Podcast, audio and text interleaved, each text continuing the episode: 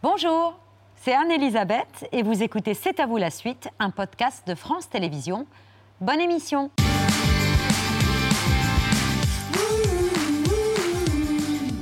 en direct jusqu'à 20h55 avec Mohamed, Pierre, Patrick et un médaillé d'argent au JO du classement des animateurs préférés des Français.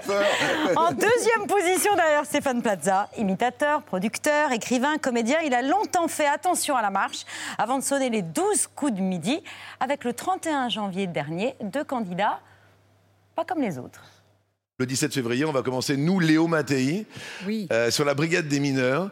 Et, et- et je dois vous avouer qu'on on est là pour faire de la prévention. C'est très important le personnage que vous jouez dans Léo Mattei parce que vous mettez en évidence euh, et en valeur ce que beaucoup de gens ignorent. C'est ce qui se passe, euh, les violences faites aux enfants. Et on a un programme de dépistage à l'hôpital des violences faites aux enfants parce qu'on s'est rendu compte que tout- beaucoup d'enfants passent à l'hôpital. Il faut à ce moment-là les repérer parce qu'ils nous lancent des appels au secours et on peut passer à côté. Bonsoir Jean-Luc Reichmann. Bonsoir, vous allez bien? Ah ben, ça va bien, ravi de vous, de vous recevoir pour évoquer la nouvelle saison de Léo Mattei à partir de demain soir sur TF1. Avec une certitude, Brigitte Macron sera devant son poste, fan de Léo Mattei. Vous étiez hyper fier de ça en rentrant à la maison chez vous. hein. Ah mais euh, plus que ça, euh, vous savez, c'est un combat de longue date. Ça fait maintenant euh, 9 ans qu'on essaye de, de se battre pour faire de la prévention. On en a même parlé avec, euh, avec Mohamed quand on s'est croisé à l'anniversaire d'un camarade. Et, et c'est vrai qu'on on ne lâche rien tant qu'on pourra essayer d'être utile, surtout nous, par rapport à cette médiatisation. Eh ben, on se dira qu'on est content et on est fier. Mais vous étiez fier d'avoir Didier Deschamps et Brigitte Macron dans les 12 coups de midi. Non mais vous imaginez ou pas? C'est quand même. Mais vos enfants vous disent oui, bon, ça va. Ah ouais? Ils en avaient rien à péter, mais alors, non mais complètement. Dis bon et alors papa, ils étaient plus intéressés par Didier Deschamps pour savoir quelle serait la prochaine équipe. euh, Il vous a rien dit? et, euh, non, rien du tout. Enfin, il a fait tacotique, taconique, quoi. il a fait tranquille. Dans la vraie vie, vous ressemblez plus à Léo Mattei ou à l'animateur des 12 coups de, de midi? La voix est différente, ça. Non, non, Léo Mattei, c'est, euh, on, on s'est, on s'est calé euh, un petit peu sur mon personnage, sur le sport, euh, sur, sur les enfants, puisqu'on en a quand même un paquet. On en a une demi-douzaine, hein, quand même. Hein, euh, euh, et on aura encore quatre à la maison. Non, non, je suis beaucoup plus proche de Léo Mattei. C'est vrai que euh, quand on est euh, animateur, maître de cérémonie, on est, euh, on, on harangue un peu plus la foule et on est, euh, on est voilà, Ouais. celui qui rythme un petit peu tout ça. Mais euh, non, non, je suis beaucoup plus proche de lui là, Léo là. On en parle longuement de Léo Mattei qui revient Mm. demain soir pour cette nouvelle saison. Mais d'abord, à cette heure-ci, dans C'est à vous, c'est l'œil de Pierre.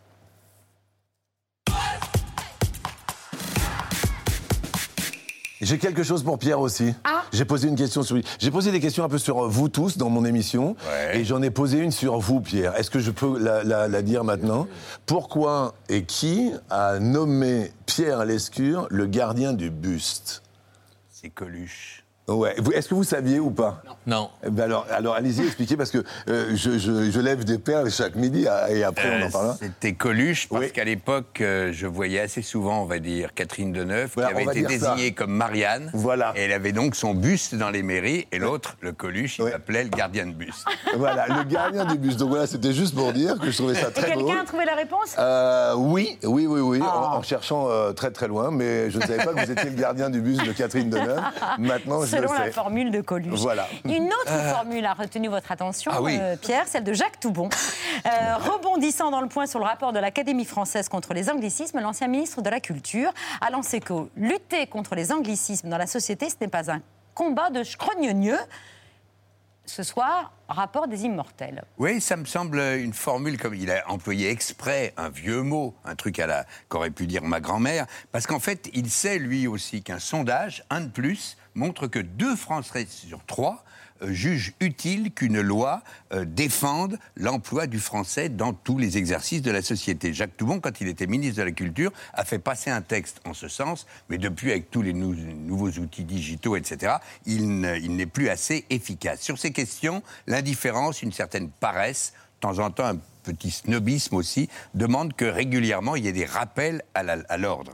Je dis ça, moi qui passe la moitié de ma vie à écouter de la musique anglo-saxonne et qui regarde tous les films euh, américains en VO. Mais pourquoi tout mélanger? Souvent pour faire un peu les petits malins et mettre de l'anglais en post-it un peu partout ah, dans notre langue française. Bah oui, c'est exprès que j'ai dit post-it. Mais... et le rapport de l'Académie française, il a raison, tout bon, n'est pas vieillot, il est vivant. Et nos confrères du Figaro ont eu raison hier d'en faire la une de leur journal. Tout est question d'équilibre.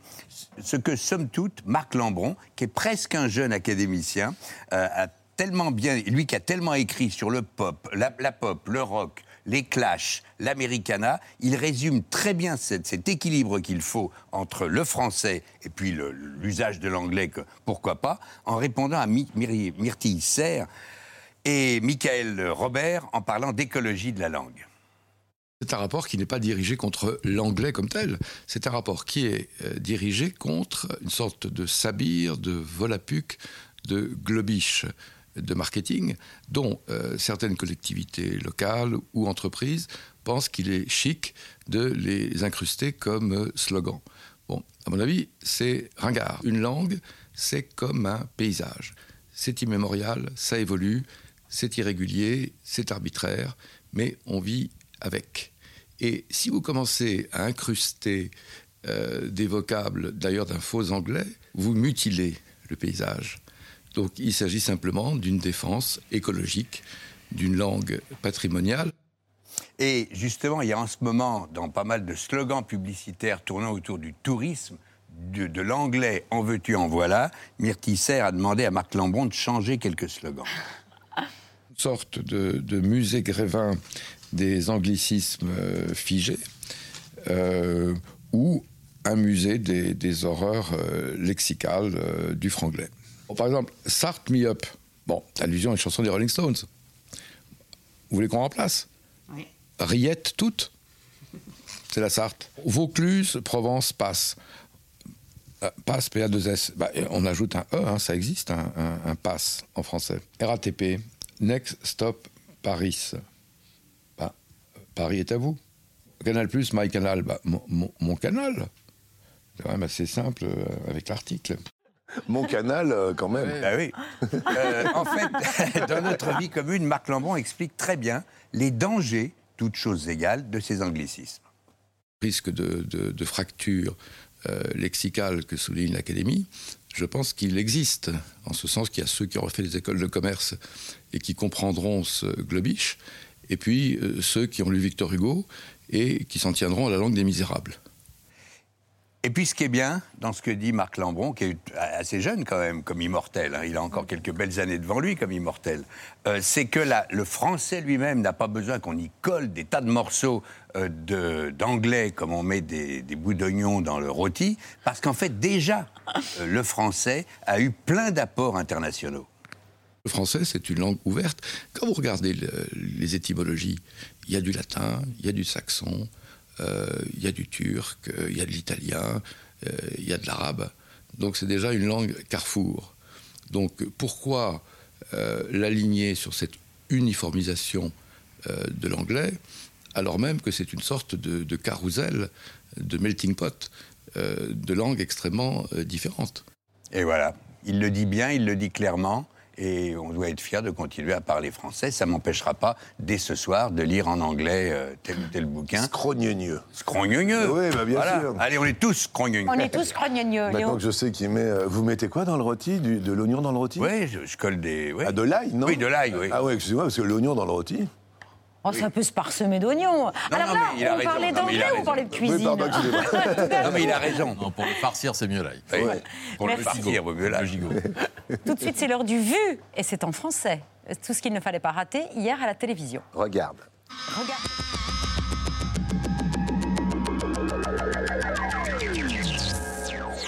Nous sommes au cœur d'une question essentielle qui est la question du pluralisme, de la diversité. Donc, il faut d'abord avoir des champions démocratiques.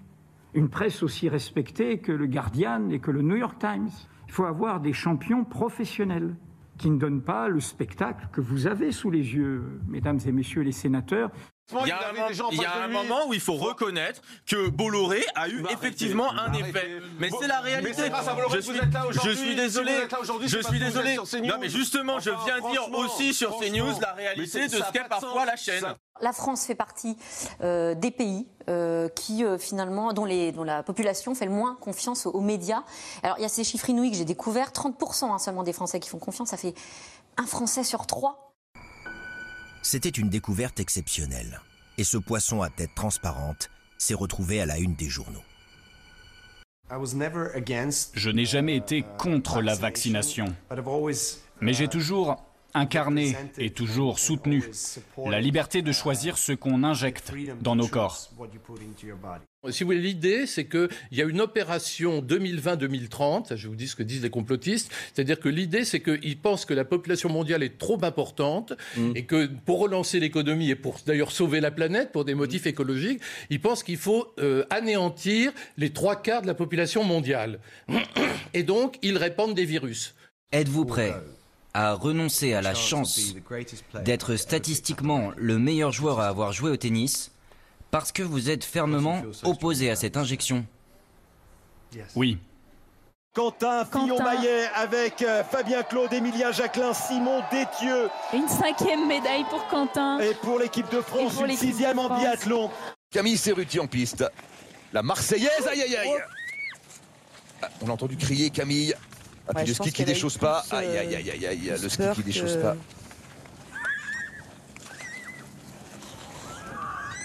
Rencontrer un homme ou une femme pour la première fois sans échanger un mot, uniquement en partageant une danse.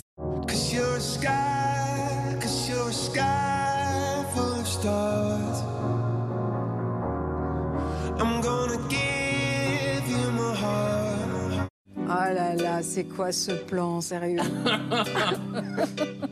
Mais c'est qui Pas le droit de regarder. J'ai pas le droit de regarder Faut vous lever, Faustine. C'est hyper gênant. Moi, j'ai eu un coup de cœur, clairement.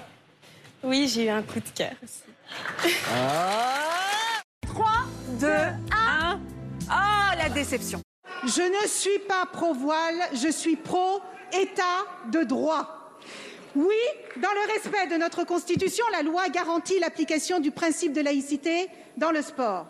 Oui, je crois en la liberté de conscience de chaque individu. Et oui, ce gouvernement lutte contre toutes les formes de séparatisme en étant intransigeant face aux comportements radicaux. Franchement, si on peut euh, lâcher la grappe de ce pays sur euh, sur les musulmanes et les musulmans dans notre pays et qu'on applique strictement, strictement la loi sur la laïcité, on s'en sortira toutes et tous mieux. Un coup dur pour Christiane Taubira. Bah oui, parce qu'elle est lâchée par un soutien de taille. C'est le Parti radical de gauche qui se met en retrait de sa candidature alors qu'elle stagne autour des 3% dans les sondages. Galérer, mais. mais c'est intransitif, enfin, on galère, voilà. Nicolas B. éjecté du Rassemblement national. Il est accusé de sabotage et d'espionnage au profit d'Éric Zemmour. Éric Zemmour qui, euh, outre les, ralliements euh, nationaux, va chercher aussi des soutiens euh, à, l'international. Il voit plus, plus loin, plus large. Pas peu fier d'annoncer qu'il avait échangé avec Donald Trump. Écoutez. Bon, bah là, on est bien pour l'accueillir, non? Monsieur Trump veut que les États-Unis d'Amérique restent les États-Unis d'Amérique. Et moi, je veux que la France reste la France. Léo Messi, qui en a déjà marqué deux en Ligue des Champions, qui a le soutien de tout le monde, qui a le soutien du Parc des Princes tout entier. Messi c'est arrêté par Thibaut Courtois qui est parti du bon côté. Je suis le vrai rempart républicain à la théorie du grand remplacement. Et c'est ce que j'ai dit dans ce meeting, c'est ce que je dis euh, depuis des mois, et à chaque fois, euh, je le prouve.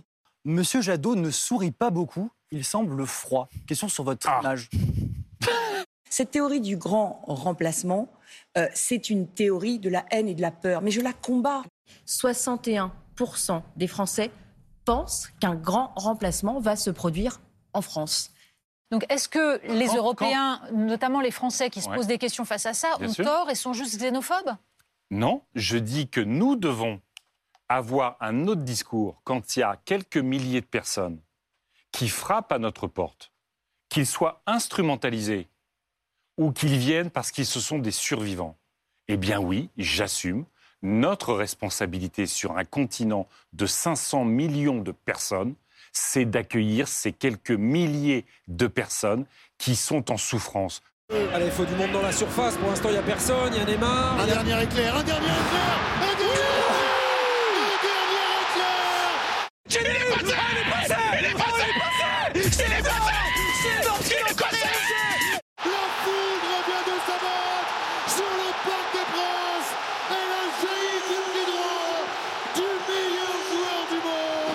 qu'on a demandé même à Annick qui est revenue vers nous de vous jouer une deuxième fois et voici sa réaction euh, eh bien, à notre, euh, avec notre petit panel finalement. Quelques blagues plus proches, meilleure deuxième mi-temps pour le candidat. Voilà pour le vu du jour. C'est une nouvelle vie professionnelle que démarre Léo Mattei sous les ordres d'un nouveau commissaire du genre énigmatique, en équipe avec une nouvelle partenaire au caractère bien trempé et aux côtés d'un nouveau compagnon, un chien policier blessé par une balle perdue qui ne le quitte plus.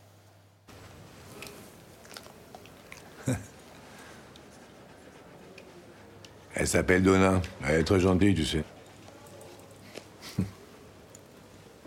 Pourquoi elle a que trois pattes? Ah, ça c'est une très très bonne question, ça. Figure-toi que Donna, Donna, c'est un policier comme moi. Et puis un jour, lors d'une intervention, elle a pris une balle. Mais elle a été super courageuse. Ah, Donna Et maintenant, elle va mieux? Attends, tu rigoles ou quoi? Elle va super bien. Tu sais que de temps en temps, depuis qu'on lui a retiré la patte, euh, elle court plus vite que moi. Voilà l'invité que personne n'attendait, votre chienne, Ouais. Donna. Ouais, mais nous non plus, on l'attendait pas. Il s'est passé un événement un, un petit peu dramatique puisqu'elle a été victime d'une tumeur en, en- en début d'été, au mois de, de- de juin, fin juin. Et on a été euh, obligé, euh, malheureusement, de lui couper la patte jusqu'à jusqu'à l'omoplate. Elle était, euh, elle était euh, quasiment prête à mourir. Et on s'est dit, euh, qu'est-ce qu'on peut faire Qu'est-ce qu'on peut faire? La famille était terrorisée. C'était un, un membre de la famille, un chien. Il faut pas l'oublier. C'est un chien que nous avons adopté au refuge d'Ajaccio. Et on s'est dit. Dans notre tête, c'est pas possible, il faut qu'elle vive, il faut qu'elle vive. Il y a des vétos qui font un boulot de dingue. Il faut quand même saluer ces gens. Et puis, il faut saluer les, les animaux parce que ça doit être réellement des, des exemples pour nous. Et euh, en début d'été, on s'est dit, euh, en fait, je me suis dit, on va adapter euh, ce que La nous avions tourné un mois et demi après avec le chien. Il faut l'intégrer à, l'écriture. au scénar. Et, et d'un seul coup, lorsque euh, je suis en interrogatoire avec des enfants, les enfants euh, parlent au chien. Là, il est en train de parler au chien. Et le chien, regardez, parce qu'il va bouger l'oreille à un moment donné. Et comme si, euh, regardez, vous avez vu ça? Et Ouais. ça, c'est on dirait, on a, c'est une seule prise, Anaïs. Euh, une seule prise. C'est comme si le chien comprenait ce qu'il disait. Et plus il parlait au chien, et plus il avait envie de dire ce qui s'était passé avec papa, avec maman. Et, et, euh, on a trouvé que c'était un vecteur très intéressant, euh, rassembleur et d'écoute aussi Et pour ça les vous enfants. permettait de passer un maximum de temps avec... euh, Avec Donna, bien avec sûr, Donna. avec notre chien. Euh, voilà, c'est euh, c'est le septième enfant de la famille. euh, voilà, il se porte super bien. Et on est très très fiers aussi euh, de l'avoir inséré. Il le remet à la réalisation. Regardez, la petite oreille qui bouge, c'est comme si elle entendait tout.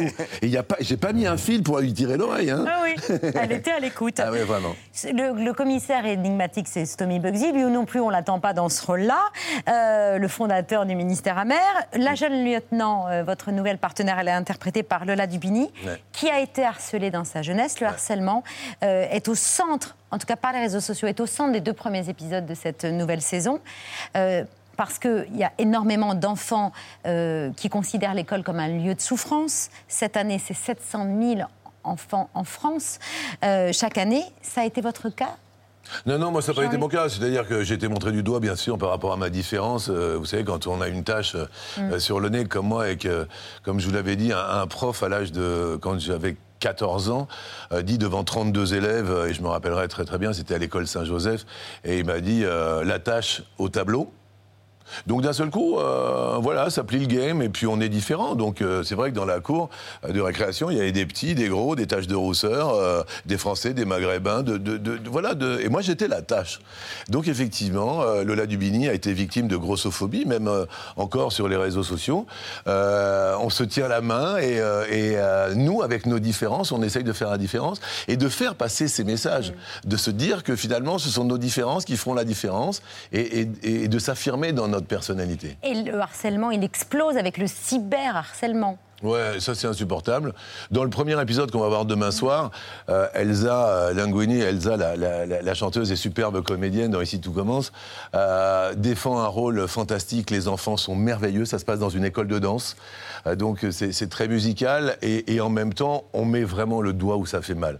Cette première soirée, elle est, très très dure et en même temps, on découvre une nouvelle brigade très fraîche qui peut faire passer des messages. Et c'est ça qui est intéressant. Dans la deuxième soirée, c'est un secret de famille. Il y a beaucoup de secrets de famille. Plus on va essayer de libérer la parole, et, et mieux ce sera, bien sûr. Et puis vous parlez de la violence faite aux femmes tout à l'heure avec, euh, avec votre invité. Euh, c'est vrai que dans la troisième soirée, euh, réalisée par Nathalie, euh, qui de mieux qu'une femme euh, pour mettre en avant avec cette sensibilité-là la violence faite aux femmes, le harcèlement d'un homme, justement pour avoir la garde d'un enfant? Et on sait ô combien les femmes se battent aujourd'hui. Et cette saison est effectivement très riche. Alors Léo Mattei, c'est une série qui touche énormément de monde. Euh, La saison 8 a rassemblé euh, à peu près 5 millions de téléspectateurs à Ouais, peut-être même un peu plus avec le replay, on est monté à plus de 6 millions. considérable. Donc on peut penser que les gens se reconnaissent dans cette série qui, euh, euh, on le rappelle, euh, parle d'énormément de, de- de sujets de société qui sont au cœur des, des gens et elle sert à... Elle a un rôle de prévention, elle sert aussi euh, à aider euh, des gens qui sont concernés par les, les problèmes que vous abordez. Non, non, mais ça c'est très très important. Vous savez, euh, quand euh, j'ai compris euh, l'influence qu'on pouvait avoir, nous, les personnes qui étaient médiatiques.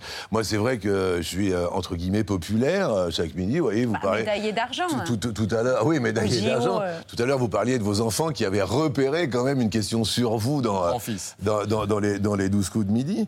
Euh, si notre image euh, peut servir, tant que je vais me sentir utile, c'est-à-dire qu'il y a des enfants qui me parlent, mais qui ne parlent pas à leurs parents de, de- de- de leurs problèmes. Moi, je suis le pote de tout le monde depuis euh, Mais il une parle à Léo. Mattei ou il parle à. Non, non, il parle à Jean-Luc, à à Léo Mattei, donc c'est pareil. Donc si nous, on peut, avec notre image, servir à ça, c'est un réel combat.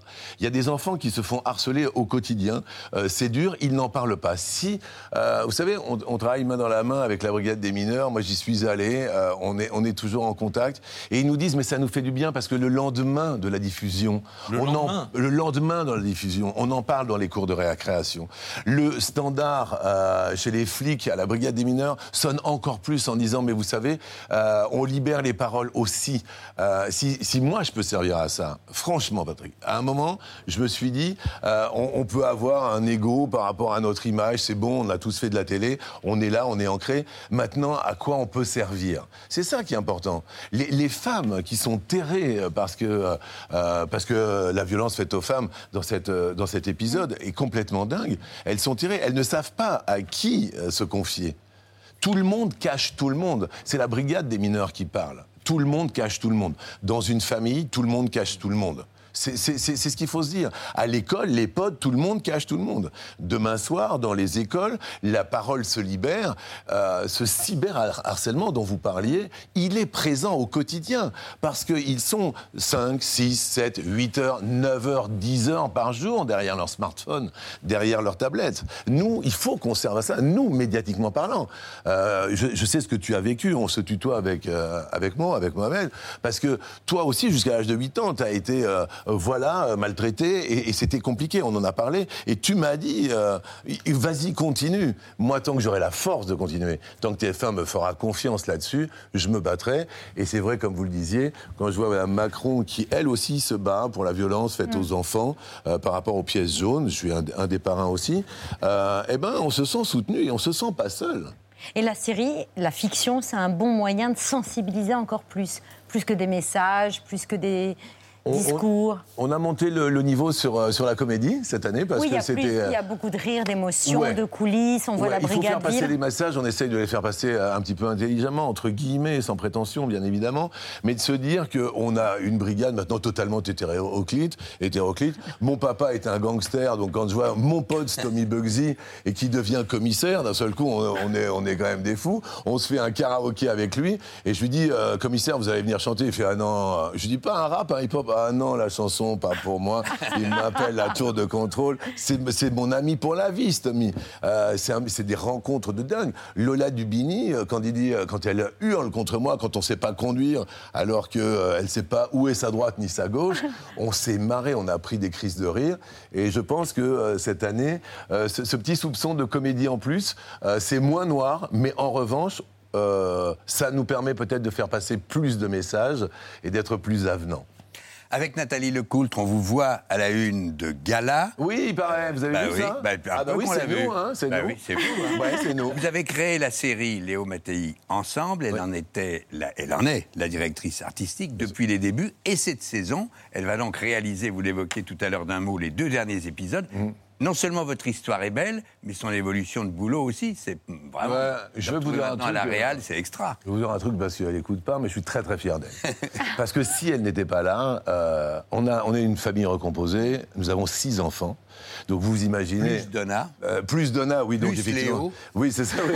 oui, ça fait sept en fait. C'est pour ça que je l'appelle Blanche Neige avec les sept nains. Mais en tous les cas, je suis très très fier et je trouve que euh, c'est, on, on s'est jamais montré. Et là, on s'est montré parce que vraiment, je trouve qu'elle a fait un boulot fantastique. Et qui de mieux, comme je le disais, qu'une femme pour euh, mettre euh, tous ces paramètres en avant avec cette sensibilité d'une femme? Je sais pas, il y a des femmes qui réalisent votre émission ou pas? Non, on eh n'a ben, il va aucune falloir s'y mettre. réalisatrice Vous allez voir euh, que euh, c'est totalement une approche différente. Dans la façon de filmer. Ah, mais, mais alors, vous pouvez même pas vous imaginer cette troisième so- soirée qui sera, je pense, le jeudi 3 mars. Euh, c'est pas la même approche, c'est pas le même filmage vulgairement c'est euh, pas pour ni rester français. c'est pas mieux, mais c'est très différent. Non, non, mais à un moment donné, elle me dit euh, Tiens, on va filmer, d'accord, j'ai une caméra dans le lot, et d'un seul coup, elle vous filme pas de face, quoi. je trouve ça merveilleux. C'est-à-dire, elle me dit Mais tu sais, juste avec ta voix, c'est pas la peine que je te filme de face. C'est quand même à Gonzès qui ne filme parce pas que de face, elle. Vous voyez ce que je veux dire C'est parce que c'est Nathalie qui réalisait que vous avez accepté de Non, non, non, j'aurais réalisé- pareil. Non, mais je... ah oui, ah oui, parce Ah bah que oui. donc. Oh. Alors, alors bon, alors bah le oui. plus simple appareil. Au début, c'était pour rire. On a fait enlever tous les techniciens et on a mis euh, Lola Dubini qui sortait des toilettes tranquille. Je l'accueille chez moi à un moment donné et elle se retrouve face à face avec moi, donc dans le plus simple appareil, mais on lui avait pas dit à Lola. Vous voyez la, la tête que vous venez de faire Est-ce Bah qu'on oui. pourrait voir la tête, s'il vous plaît, d'Elisabeth au ralenti de ce qui vient de se passer? Mais j'ai visualisé surtout. et elle a fait ça, et donc, et elle m'a dit, mais c'est tellement drôle qu'on va le mettre. Donc effectivement, je suis nu. C'est une mise à nu. Si ça n'avait pas été elle, je ne sais pas si j'aurais accepté, mais on va me voir de tout nu pour la première fois. Mais dans la mesure où c'est elle euh, qui était derrière la caméra, je lui fais totalement confiance. Je ne veux pas voir les images. Je serai euh, le premier téléspectateur. Vous verrez ça le 3 mars. Ça a l'air de vous intéresser, ça, Pierre. Ouais, tiens. non, mais la première fois que vous vous êtes rencontrés, c'est vrai ça? Qu'elle ne savait pas qui vous étiez? Oui, oui, bien sûr. ouais. Ah, c'est beau. Ah non, non, elle savait pas du tout qui j'étais. On s'est rencontrés sur un tournage et, et elle a été obligée d'aller voir sur les réseaux sociaux. Elle dit mais qui c'est ce mec? Et en fait, euh, et en fait, voilà, c'était sur euh, sur des films et j'ai trouvé ça euh, super drôle. Vous savez, ce, ce genre de défi et de challenge. Vous, l'homme du buste, Le gardien. le gardien du du buste. Non, non, non, c'est vachement, euh, c'est vachement intéressant. mais elle qui a travaillé beaucoup artistiquement avec euh, Alain Delon dans, dans les pièces qu'il a, qu'il a jouées, euh, vous avez dû passer un examen auprès d'Alain? Ah ouais, c'est c'est la petite anecdote. C'était vachement rigolo parce que euh, elle faisait tout le stylisme euh, d'une de ses pièces de théâtre. Et euh, à l'heure du déjeuner, je vais, la- euh, je vais, je vais voir euh, Nathalie et euh, d'un seul coup, il y a Alain Delon qui appelle euh, et Nathalie me dit attends, il faut que je réponde. C'était Alain Delon et il lui dit Théo. Et il dit, ben non, non, je suis au, au resto d'à côté, c'était à côté des bouffes parisiens. Et, et euh, ok, j'arrive. Et il me dit, non, mais je suis pas seul. J'arrive. Et là, d'un seul coup, Delon, je vous jure que c'est vrai, attention, je vais me lever en régie, il y a Delon, et je vous promets que c'est vrai, je vous promets que c'est vrai, d'accord Euh, Je suis euh, Mohamed, euh, vous êtes Nathalie, il fait ça, d'accord alors il faut que je te dise, il s'assoit comme ça. Je vous jure que c'est vrai. Il me regarde comme ça. Je te préviens, s'il se passe quoi que ce soit, je serai là. C'est Alain Delon qui parle. Je vous promets que c'est vrai. J'étais tourné après avec sa fille Anouchka sur, les- euh, sur la scène. J'en menais pas large. mais c'est vrai. Et je vous assure. Ah ouais, ouais, non, mais c'est comme ça. Et c'était Monsieur Delon. et, euh, et en même temps, euh, après, il est, il est venu euh, me voir au théâtre dans Hibernatus. Je, sa fille jouait la mienne. Et il m'a fait beaucoup, beaucoup de compliments. Et voilà, je pense très, très fort à lui. Dans un instant, à vos côtés, cher Jean-Luc, l'artiste contemporain français qui est depuis 2015 le plus vendu dans le monde. Il s'est fait connaître grâce à un crocodile en résine rouge qui est vite devenu iconique. Depuis, il a développé tout un bestiaire multicolore, des œuvres monumentales que l'on s'arrache dans le monde. On le surnomme. Il y a une petite anecdote après. Ah, sur lui? Euh, non, parce que Nathalie m'a offert pour Noël et je l'ai là. Montrez-moi. Vous voulez que je vous dise Mais il le sait pas. Un bic? Mais ouais. Et c'est de lui. Ah bah oui. C'est un cas de C'est un, couleur. mais c'est un, c'est un beau cadeau. Hein. Bah, euh, J'ai le prix sous les yeux. Alors maintenant, Ah, comme c'est c'est. pas, c'est. Non, mais me dites rien. Ah Eh, mais, mais- c'est le cadeau Ah non, de Nathalie pour travailler justement C'est pour. euh, dingue. bah, Eh ben, eh ben, c'est lui qui a créé. J'allais lui en parler de ce bic ça vous couleur. une bien Ah ouais, c'est ça. en Ah fait. oui, j'ai le prix. Ah oui, c'est C'est ça. un sacré beau cadeau. Ah ça y est, j'ai compris ce que c'était le trou. Mais c'est une œuvre d'art, faut pas le perdre. Hein. Mais non, mais c'est qu'elle pour ça que la je- gueule, Nathalie. Mais non, mais non, mais voilà. Mais je l'ai toujours sur moi. Ah ben je vais le prendre. ça va pas, Il non. se peut que je le revende. Mais ça va Ah bah attends, je pars avec. C'est le stylo piquette couleur. Ben oui. Œuvre d'art Ah ben oui. signée Elle Richard me piqué, vous l'avez dans le Orlinski. soutien-gorge Non. Ah non, quand même pas, on peut pas exagérer. Dans ma poche à rien, je vous le rends dans une seconde. Je le garde pour le montrer à Richard. D'accord. Richard Orlinski, notre invité dans un instant. Ah bah, C'est génial. Proportion corrigée, couleur mordante, visibilité maximale, c'est la griffe Orlinski. Dans son bestiaire, ce gorille en chocolat ou cet ours de 5 mètres hissé jusqu'à un sommet de Courchevel. Ces sculptures, il veut les partager au maximum. Moi, ce que je veux vraiment développer, c'est donner cette notion d'art accessible et qui, qui, qui soit vraiment pour tous, que ce soit pas vraiment réservé à une partie de, la population. Et ça, c'est un vrai message. Quand on est, quand est là ciel ouvert, euh, c'est magique. Ce matin-là, il présente son livre devant une classe de CE1, image rare de l'un des artistes français les plus cotés face à des élèves de 9 ans.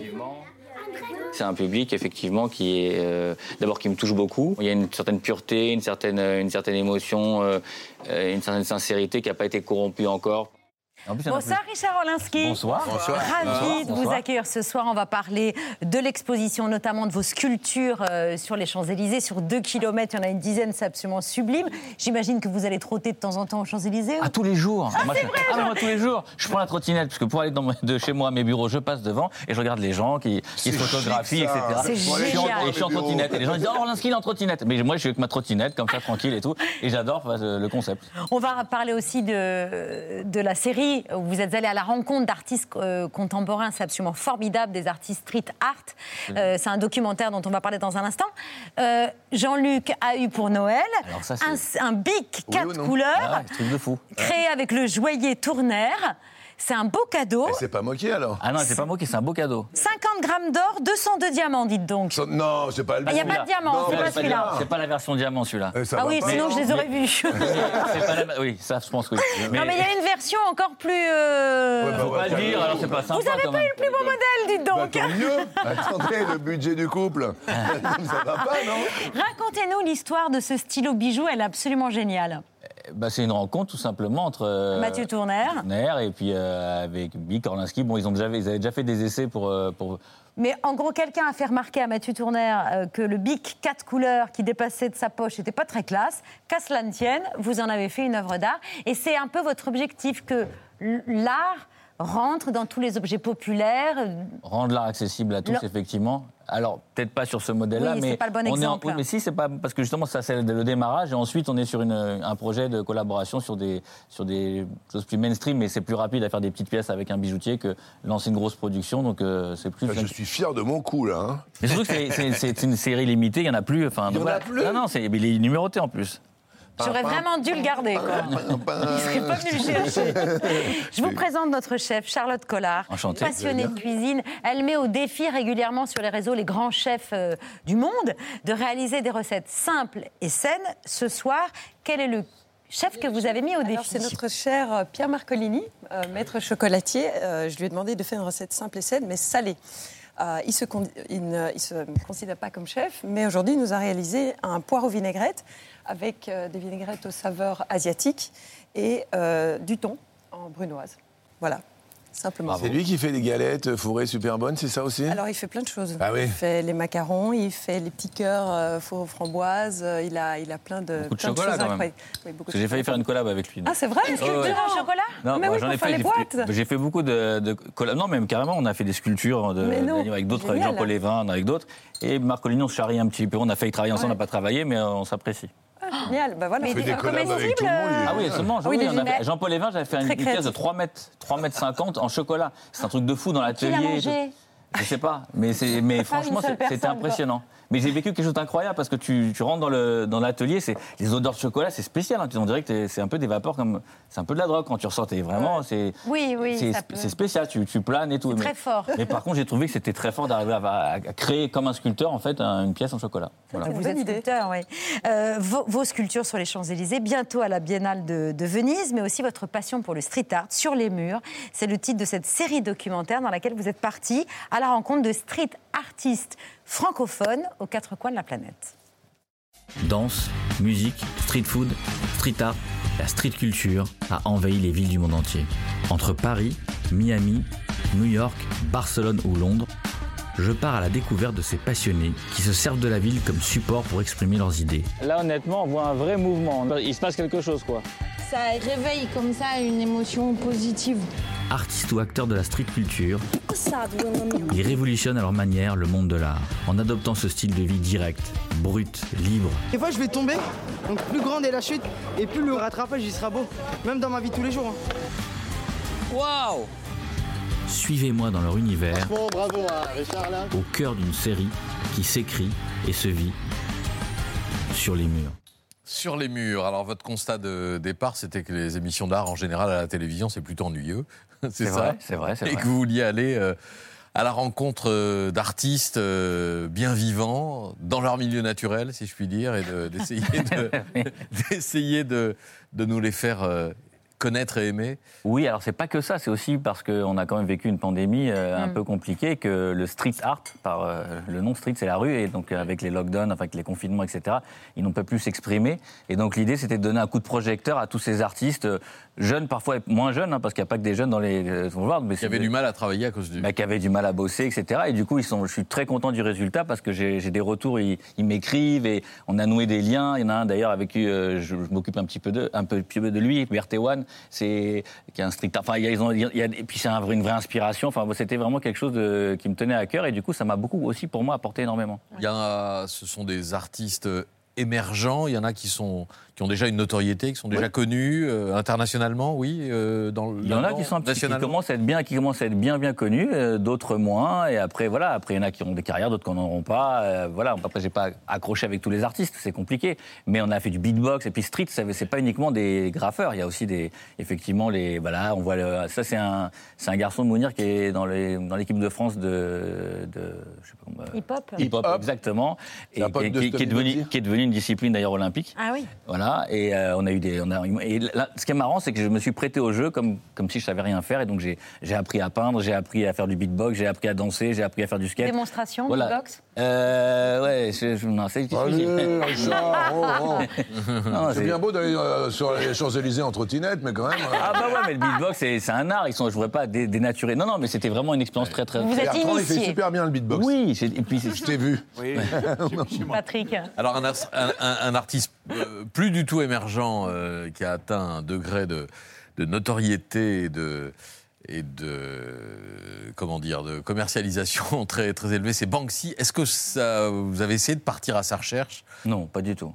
Non, non, pas du tout. Non, non, c'est un mystère, oui, pour beaucoup. Ça fait. Après, je- c'est vrai que moi, je, je partage pas, j'ai pas du tout les mêmes manières de travailler. Je vois, j'ai pas du tout la même vision de l'art que lui. Donc euh, voilà. Après, je forcé de constater que c'est, voilà, c'est une immense star, évidemment. Mais euh, Ouais. voilà.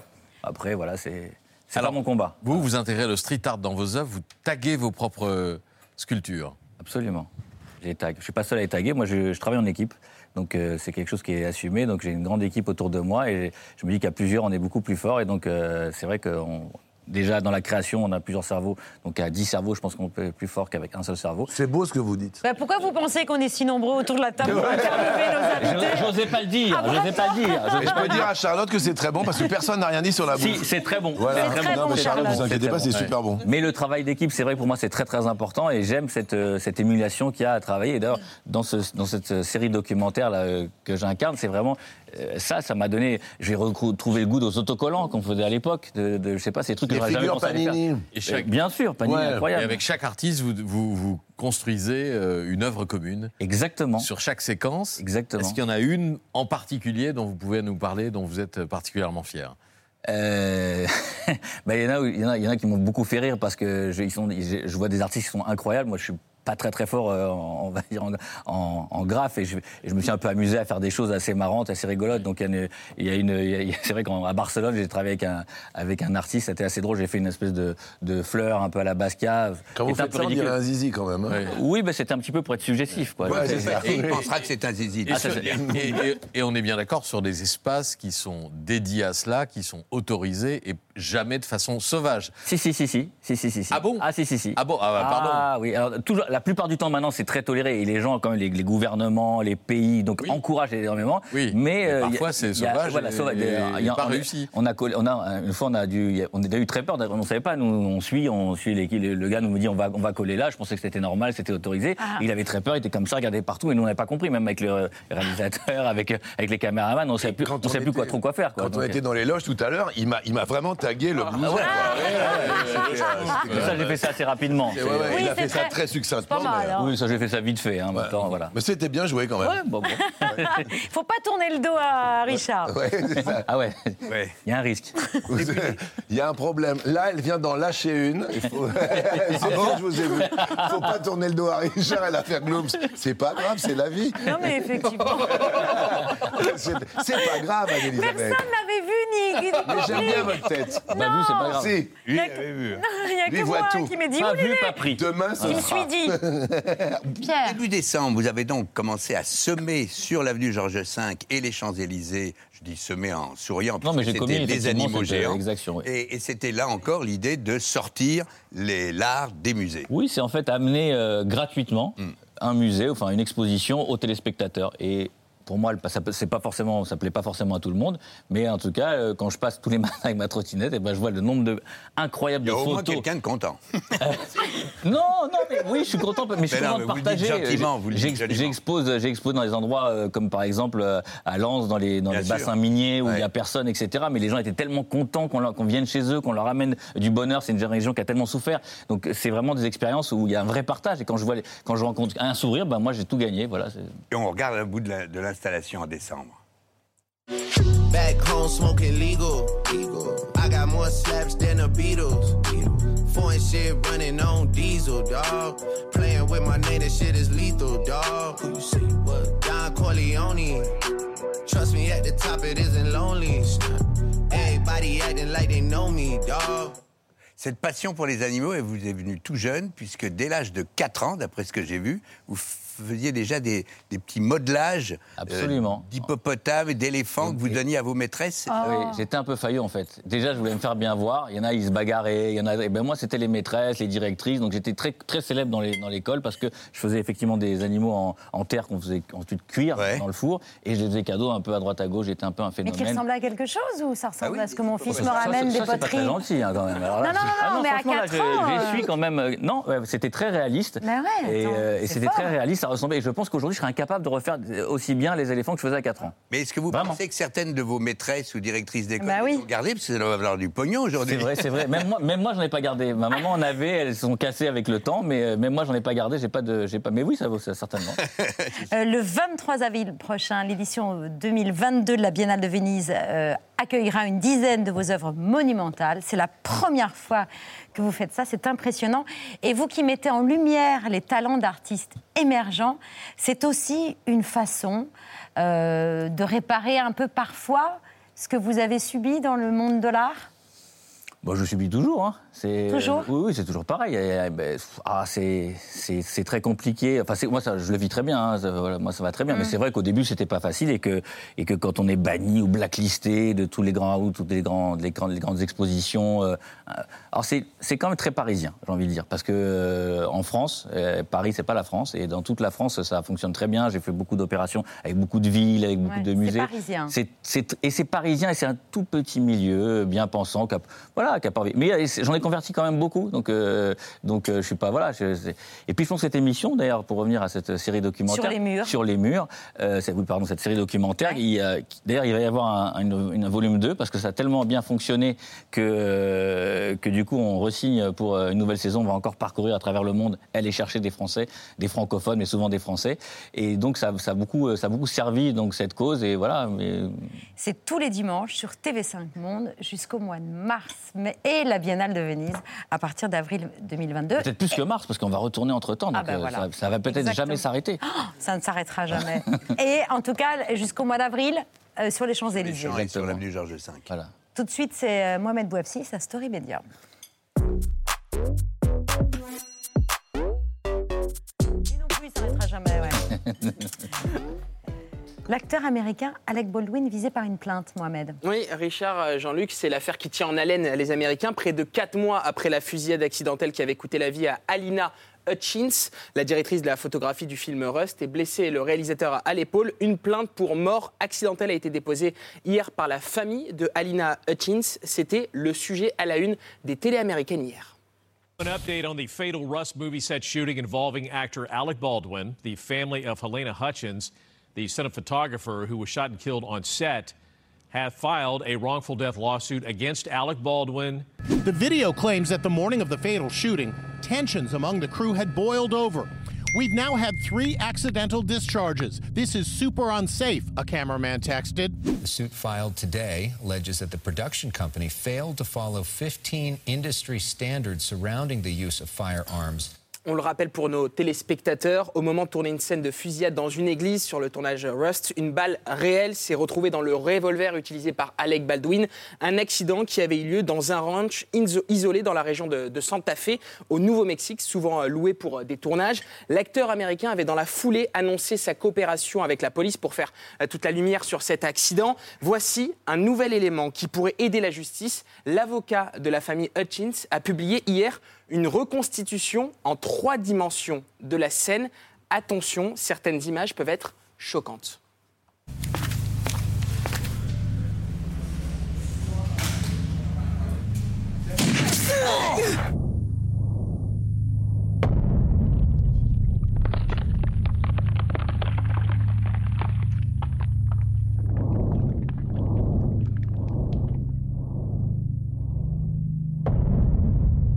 Alors, ces images ont été diffusées hier hein, aux États-Unis par, les médias. Cette reconstitution va encore plus loin. Elle présente le fonctionnement des balles à blanc, comme vous pouvez, le voir à la droite de ces images. Une balle trouée et sans amorce. La balle ne sort donc jamais du revolver. Cela ne devrait produire qu'une détonation. Euh, Dans un entretien accordé à, à ABC au début du mois de décembre, Alec Baldwin avait réfuté toute responsabilité euh, dans cette fusillade et, et donc de la mort d'Aina Hutchins. Une version des faits qui n'est évidemment pas du goût de l'avocat, du mari et du fils de la directrice de la photographie. Mr. Baldwin was the person holding the weapon that, but for him shooting it, she would not have died. So clearly, he has significant portion of liability, but there are others, and we need to hold the people responsible that engage in this cost cutting and reckless behavior. There are regulations and guidelines in place today that should prevent something like this from happening, but they need to be enforced. Cette plainte s'ajoute à de nombreuses autres plaintes pour négligence engagées contre les équipes de production du film, l'armurière du tournage et Alec Baldwin. La famille Hutchins réclame des dommages et intérêts, je cite, substantiels. On parle quand même de plusieurs dizaines de millions d'euros sur cette affaire qui fait peur à, à tout Hollywood.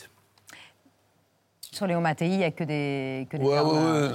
Non, non, mais c'est totalement incompréhensible. C'est-à-dire qu'on vérifie 250 fois, c'est des armes qui ne sont plus des armes et qui font euh, comme si c'était de, de- de vraies armes. C'est vrai que c'est totalement euh, insensé et aberrant. Enfin, chez nous, en France, ça peut pas exister. Euh, Il y a un armurier, il y a, y y vraiment des gens qui nous conseillent pour la prise de main, pour la, etc., etc., pour les menottes et tout. On est vraiment encadré, enfin, nous, sur Léo Mattei, et je pense que dans toutes les productions françaises, c'est la même chose. Quand on a appris ça, nous, on était sur le tournage, on est tombé du, du 15e étage. C'est insensé. Merci Mohamed. On conclut cette émission comme tous les soirs. Euh, c'est le moment champagne. J'ai les- posé une question sur Bertrand Chameroy Ah, dans mon émission.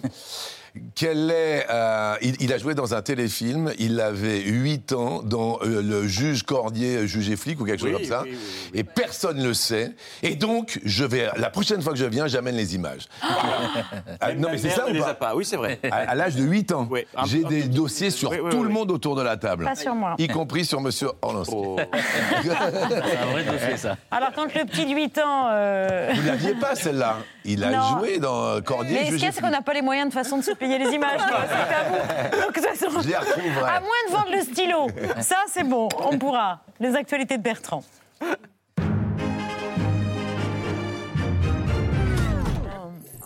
Bonsoir à la une de ce 16 février, des images terribles, pour ne pas dire insoutenables. C'était hier, dans C'est à vous, hors antenne, Babette est tombée. Ça va?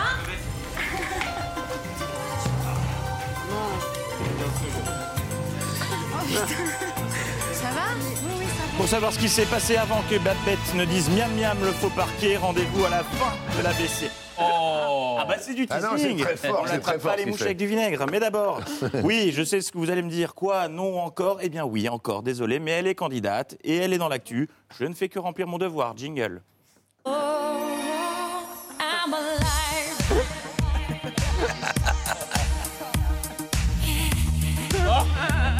J'arrêterai un jour, j'arrêterai.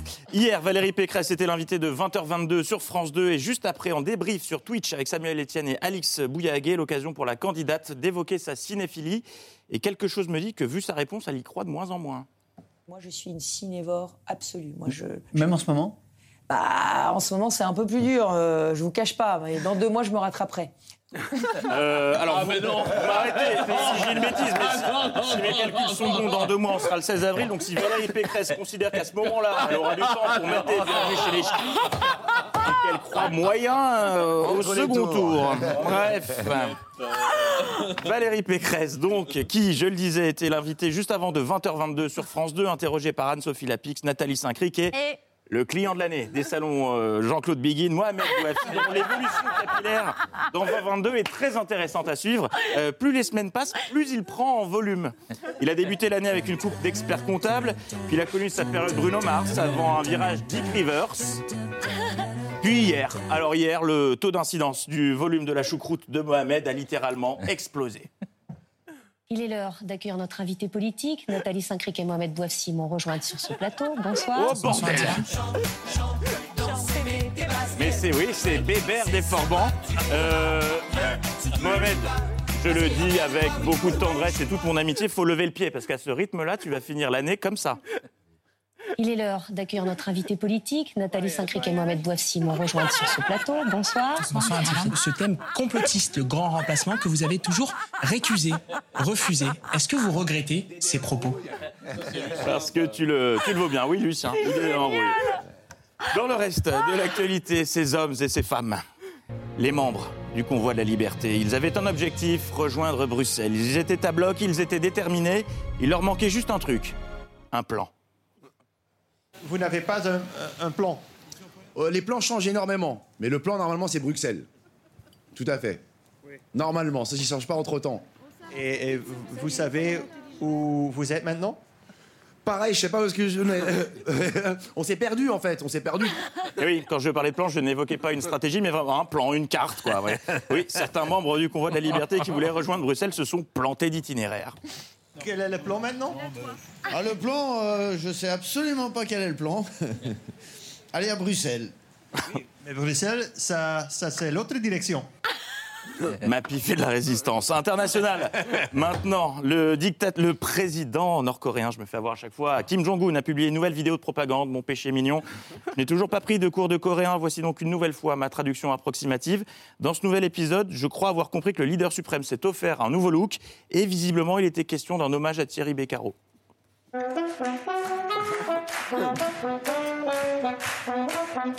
Qu'est-ce que c'est que ce merdier là? Ils font quoi? Bah, Ils jouent à Motus mais avec des humains à la place des lettres de couleur. Tapenade. T-A-P-E-N-A-D-E. Tabouret. T-A-B-O-U-R-E-T. Yes Alors c'est super pour lui, j'adore Thierry Beccaro, mais pourquoi on m'appelle là-bas? C'est quoi, le, quoi le projet? C'est l'heure de votre audition à l'aveugle. Le jury de The Voice est prêt, il vous attend. Bonsoir, je m'appelle Kim et... Non, c'est le jury qui doit se retourner, pas vous. Allez-y, ils sont prêts, rejoignez la scène.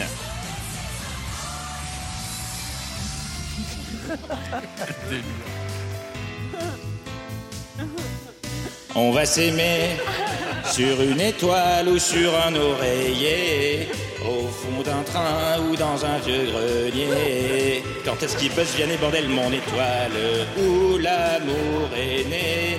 On va s'aimer. Yes, Amel Bent. Dans un avion, sur le pont. Ouais, les deux, double buzz. Génial, merci à tous, je vous love. Bon, c'est pas tout, mais je prends qui comme coach? Vianney ou Amel Bent? Sacré Kim Jong-un. Et c'est aussi ça, la BC, faire une très grande tartine avec très peu de beurre. À part ça, Jean-Luc, j'aime beaucoup les 12 coups de midi. hein. Je respecte la, la longévité, le succès de l'émission, mais j'ai la nette impression que les rédacteurs des questions se prennent de moins en moins la tête. Ah Comment appelle-t-on l'eau qui tombe des nuages?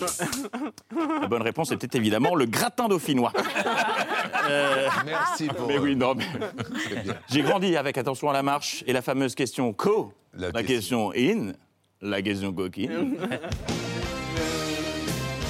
Et sur 100 Français présents hier autour de cette table, combien ont frôlé la mort? La bonne réponse était une. Hier, lors du déplacement de la table Actu à la table du dîner, Babette a clairement failli passer l'arme à gauche en chutant d'une manière totalement incompréhensible. Ce n'était pas attention à la marche puisqu'il n'y en a pas sur le plateau, mais attention au sol, tout simplement. Et Babette, vous êtes quand même la seule personne au monde qui se marre au moment même où elle tombe. Pas avant, pas après, pile au moment de la chute. Ça va, mon Dave?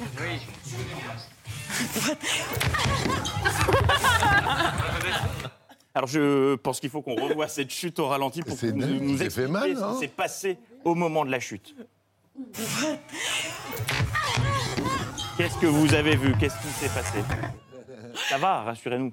Moi, j'ai un petit bleu au genou et au coude. Oui, Un Petit, petit. euh, En tout cas, c'est une image qui fait mon bonheur, parce qu'elle marche euh, Mais elle est avec drôle, en tout, fait, elle fonctionne avec tout, même avec, euh, avec les commentaires des JO. Les espoirs de la descente française sont sur ses épaules. Qu'elle a solide.